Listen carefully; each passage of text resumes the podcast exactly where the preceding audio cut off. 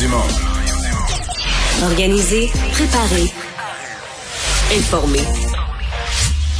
Les vrais enjeux, les vraies questions. Mario Dumont. Les affaires publiques n'ont plus de secret pour lui. Cube, Cube Radio. Bonne fin d'après-midi. Bienvenue à Cube Radio. Euh, journée euh, magnifique. Je rejoins tout de suite Alexandre Dubé. C'est Alexandre qui est là le lundi. Salut.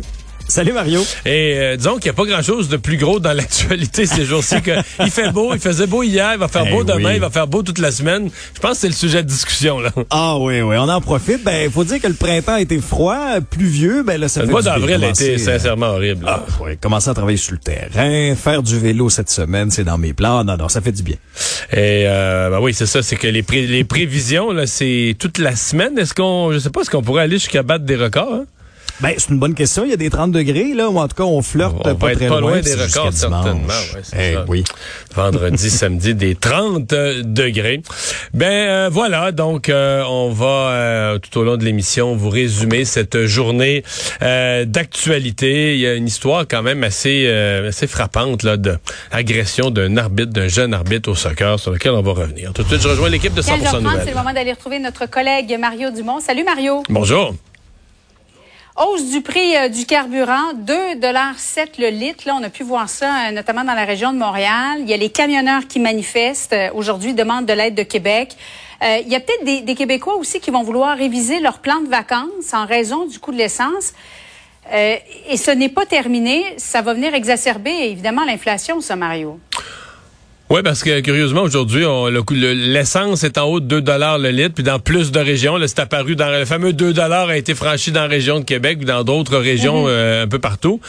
Mais c'est presque plus du prix du diesel dont on parle aujourd'hui, parce que les camionneurs ont Ouais. manifesté, parce que les producteurs de grains, tu sais, il faut penser là, euh, nous on pense à nos véhicules, on fait le plein, on fait nos petits 20 kilomètres, mais les gens qui roulent à longueur de journée, là, les camionneurs, euh, là, on voit les camionneurs en vrac travaillent pour le ministère des Transports pour des travaux, eux gagnent leur vie là, avec leurs véhicules.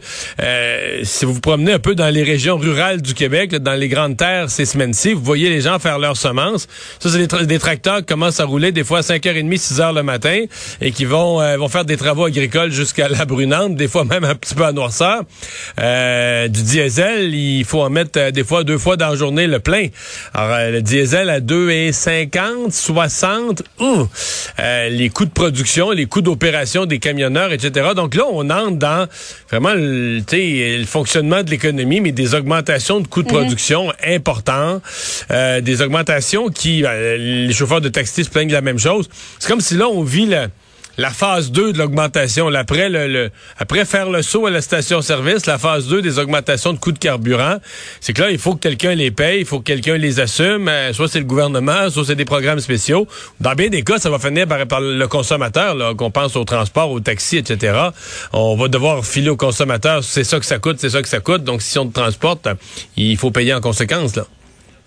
Mais est-ce que Québec peut vraiment faire quelque chose? Parce que les camionneurs demandent, implorent Québec de, Bon. De faire la différence, là, de, les aider. Ben, il y a plusieurs choses. Dans le cas des camionneurs euh, qui aujourd'hui manifestaient, eux travaillent spécifiquement sur des contrats pour le ministère des Transports. Et euh, ce dont ils se plaignent, c'est qu'il y a une grille au ministère des Transports, il y a une grille, de, une grille de tarification et elle, elle est mise à jour au mois.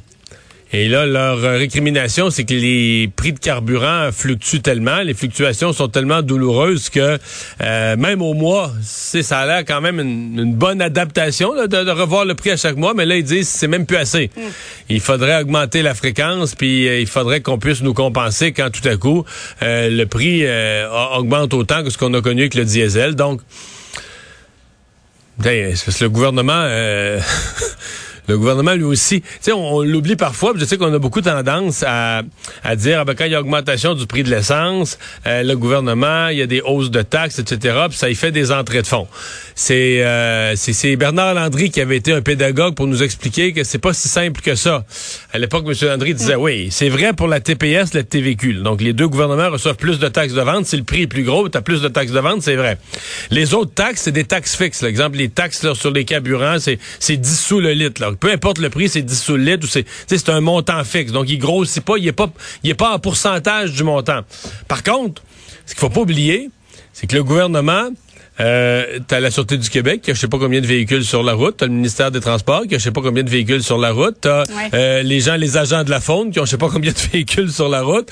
Alors le gouvernement aussi est un gros, gros, gros, gros acheteur là, de, de, de- d'essence, de diesel. Euh, quand le prix augmente, euh, oui, il y a certains revenus qui augmentent, mais il y a des dépenses aussi. Oui, ça a une incidence évidemment sur tout le monde, y compris sur, euh, sur Québec. Mario, 9 mai aujourd'hui, il y a eu ce, ce traditionnel défilé là, euh, très imposant devant la place rouge à Moscou pour euh, célébrer, se souvenir de la victoire contre les nazis en 1945, rendre hommage aux soldats soviétiques. Euh, mais ça faisait plusieurs semaines qu'on avait dans notre radar la date du 9 mai.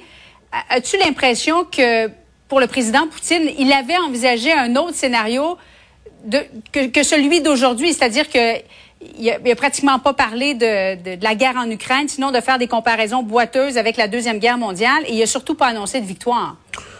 Il n'a pas annoncé de victoire, il n'a pas annoncé non plus d'intention, de stratégie. Il n'a même pas annoncé qu'est-ce que serait une victoire. Certains avaient dit qu'il va en profiter de ce moment-là, un moment solennel, pour placer la barre de ce qu'il veut accomplir en Ukraine. Ouais.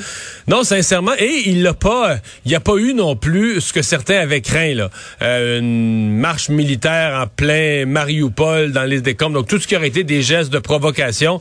Donc ça s'est fait. J'allais dire sobrement. C'est toujours difficile d'utiliser le mot sobrement. On voit les images, quand même de Ouais, grandes, de grandes, grandes beaucoup, hein? manifestations militaires.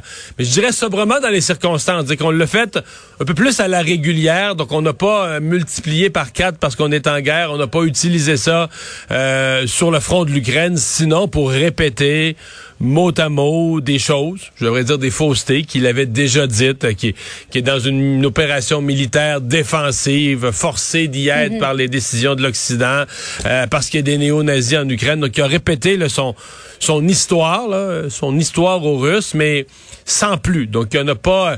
Écoute, on a... Peut-être que les gens avaient suranticipé, peut-être que aussi les experts ou les historiens ou les gens qui regardaient ça avaient suranticipé de dire là, il va profiter du 9 mai euh, pour faire une déclaration officielle de guerre qui a jamais été faite. là. Pour l'instant, lui, il est pas en guerre contre l'Ukraine. Il fait une opération militaire Il se- spéciale. il se de- défend. De, oui, il se défend. C'est Ouais. ridicule, mais c'est ce qu'il dit quand même. Mais donc, il n'y a pas eu aucun coup d'éclat. là. On a fait les parades militaires habituelles. Euh, dans son commentaire, il a inclus la répétition de sa défense ou de sa, de sa version des choses sur l'Ukraine. C'est tout. C'est ce que j'appelle une certaine sobriété dans les circonstances d'une guerre en, en Ukraine. Et la visite de Justin Trudeau, surprise, hein, qui qui avait pas été annoncée à Irpine notamment. Euh, comment tu as réagi quand tu l'as vu là-bas, Mario, hier? Bon, moi, j'ai trouvé ça bien. Euh, on se pose quand même la question, est-ce que c'est strict, que c'est une question d'agenda ou est-ce qu'on a vraiment ciblé la date du 8 mai pour dire le Canada va pas juste aller en Ukraine, le Canada va aller en Ukraine le, la veille du 9 mai, la veille des, des pour redonner son appui à l'Ukraine. Euh, c'est peut-être ça. Puis des fois, on-.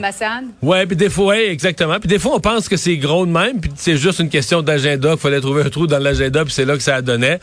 Mais euh, je- je, sais que bien des gens vont dire ouais mais là le Canada on fait une couple de fois qu'il va en Europe. À chaque fois il y a peu à offrir comme soutien militaire mais sais, comme disait l'autre, même la plus belle fille du monde ne peut pas donner euh, ce qu'elle n'a pas. Là. Justin Trudeau peut pas arriver et se mettre à, à donner à l'Ukraine les, les, les- les missiles dernier cri, le meilleur armement. On n'en a pas.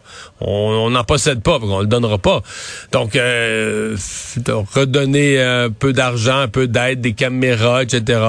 Donc, on participe, on fait notre part, on essaie de faire notre part. Donc là, il faut surtout se rabattre sur le geste symbolique, de dire, ben à la veille du 9 mai, le Canada redonne son appui. Euh, lever le drapeau à l'ambassade, c'est pas... Je sais que des fois, on dit les symboles, mais les symboles sont pas tous banals. C'est pas tout comme euh, se faire photographier à Saint-Coin de rue. Là. Dire, lever le drapeau de l'ambassade canadienne à Kiev, c'est dire, ben nous, l'Ukraine, on le reconnaît comme un pays souverain, un pays indépendant, qui doit rester, qui doit garder sa place, euh, qui est pas là pour être envahi par le voisin.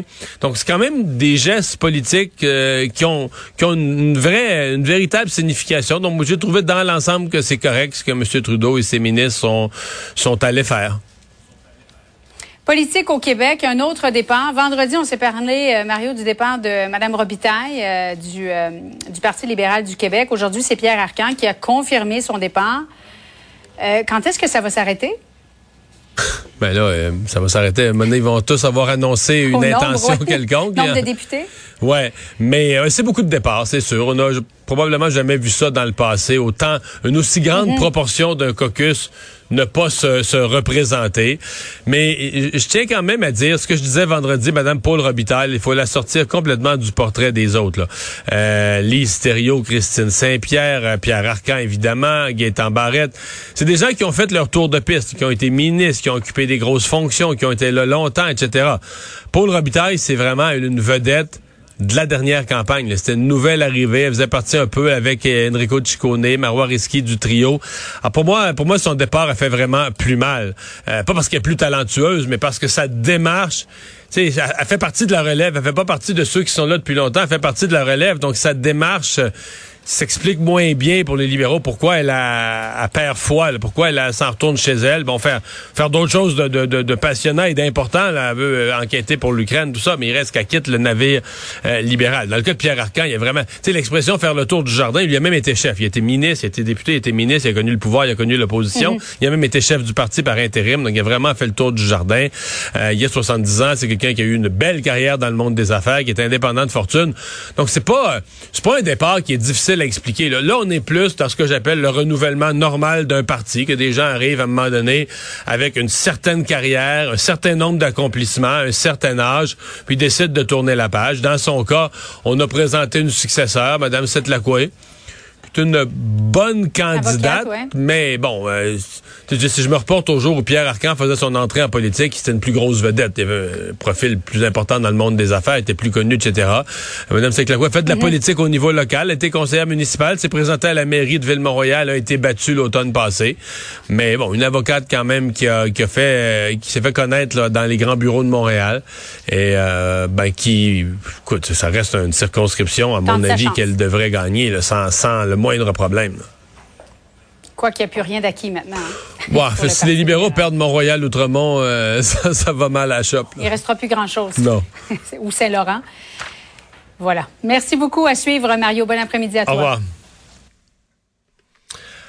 Alors, Alexandre, sinon, qu'est-ce qu'on surveille euh, dans l'actualité euh, aujourd'hui? On l'a abordé rapidement, l'histoire de cet arbitre agressé Ouais. euh, au cours de la fin de semaine sur un terrain de soccer de Montréal. On t'a dit, c'est pas chic, là. Honnêtement, là. Euh, refaisons le, le fil des événements, OK? C'est arrivé samedi après-midi euh, dans un match entre l'équipe de Saint-Laurent qui recevait le Celtics du Haut-Richelieu sur un terrain synthétique, dollar des Ormeaux, donc à Montréal. Là, semble-t-il qu'il y aurait, bon, un but égalisateur qui est marqué et qui serait à l'origine de la colère de cet individu-là, qui, à un moment donné, euh, euh, commence à crier des bêtises à l'arbitre de 17 ans, descend des gradins, va sur le terrain, et là, il commence à se, se poigner solidement avec lui. Euh, L'arbitre repousse l'homme, l'homme lui donne un coup de poing en plein visage, et là, tu vois, dans la vidéo qui circule abondamment sur les réseaux sociaux, Mario, depuis la fin de semaine, un autre parent qui arrive, qui plaque l'individu agressif au sol, on arrête le match. Mais là, écoute, sincèrement, là, euh, là, la famille est en réflexion à savoir est-ce que, que le jeune porte plainte ou pas? Est-ce que le jeune de 17 ans qui arbitre va vouloir continuer d'arbitrer aussi? Je te rappelle que ça, ça arrive dans un match de la Ligue de développement provincial. Pas du CF Non, je Montréal. comprends que c'est pas, pas- plus glorieux, là. Non, c'est pas plus glorieux, mais c'est sont- des jeunes de 14 ans là, qui jouent, là. 14 ans. Puis ils sont pas sur le bord de la MLS non plus. Là. Ah, non, non. Ils sont non, pas non, mauvais, écoute, là, euh, mais ils sont pas. ben euh, non, mais, tu sais. Sont Hey, pas, pas des Olympiques. Non, euh, c'est en même temps euh, ça, ça amène parce qu'on a beaucoup parlé de la culture du hockey, on a parce qu'il y en a eu des exemples de comme ça au hockey. Oui. Et euh, ben, c'est juste aussi un rappel que c'est pas juste au hockey et que la- le, le, fond, le grand comité la semaine passée sur le hockey, je me souviens, je disais en commentaire, ben, il faudrait que ça faudrait que ça aide tous les sports, il faudrait que ça tire tous les sports dans la bonne direction. Ben, on en a un bon exemple. là. Les problèmes qu'on a au hockey, par exemple, en matière de d'arbitrage, de respect des, des, des, des gens qui font l'arbitrage, qui sont de plus en plus difficiles à trouver, hein, d'ailleurs. De plus... On se, on se demande pourquoi. Ouais, mais ben, on- tout le monde a de la misère à trouver de la main d'œuvre, puis trouver euh, des arbitres, c'est de plus en plus difficile. Mais ouais, voilà. Donc euh, ça va être, euh, ça va certainement faire euh, faire jaser. Et peut-être le monde du soccer va passer par le même genre de discussion et de réflexion que le monde du euh, euh, du hockey. Ouais. Ouais. Euh, Mario, on a-tu le temps de parler du, du précieux, Oui, de l'anneau? Ben oui, certainement, certainement, certainement qu'on a le temps. Parce que, écoute, honnêtement, ça fait jaser, là. D'autant plus qu'on nous avait vendu cette espèce de d'anneau là, suspendu au-dessus de l'entrée de l'esplanade de la place Ville-Marie. Euh, bon, signé Claude Claude Cormier, un projet de 5 millions, un projet signature pour Montréal. Un projet fabriqué au Québec. Là, on s'aperçoit dans le journal ce matin que c'est pas ça l'histoire, parce qu'une bonne partie de cet anneau va euh, non pas être fabriqué au Québec, va être fabriqué aux États-Unis et assemblé au Québec. Et là, c'est la Caisse de dépôt et de placement qui a admis qu'elle a qu'elle a imaginé donc au Québec ce projet-là, mais que la structure d'acier euh, effectivement était transformée en territoire euh, américain. Alors, ouais, après mais là, c'est parce que ça a soulevé d'autres questions, c'est que tu dis ouais, mais mais ça se fait que c'est en acier. On n'est pas les champions de l'aluminium. Nous autres, au Québec, on, on se vante pas mondialement d'être les champions de l'aluminium. Ben, D'autant plus que l'aluminium, rien, aucun métal n'est plus résistant aux intempéries. Là. Ben non, exactement. Question 1. Question 2 aussi, puis à entendre certaines personnes que, notamment, je te ferai entendre tout à l'heure, on était capable de faire un projet comme ça au Québec de A à Z. Parce que là, ce qui va se passer, c'est que l'acier provient des États-Unis, les travaux de fabrication de moulage puis de cintrage des tubes ont été réalisés dans au moins deux États américains. Et là, finalement, on envoie ça à Trois-Rivières, puis on l'assemble à Trois-Rivières. C'est pas la même chose, là. Ouais. Fabrication québécoise, on repassera, là. C'est assemblage. Assemblage final, ouais, c'est ça.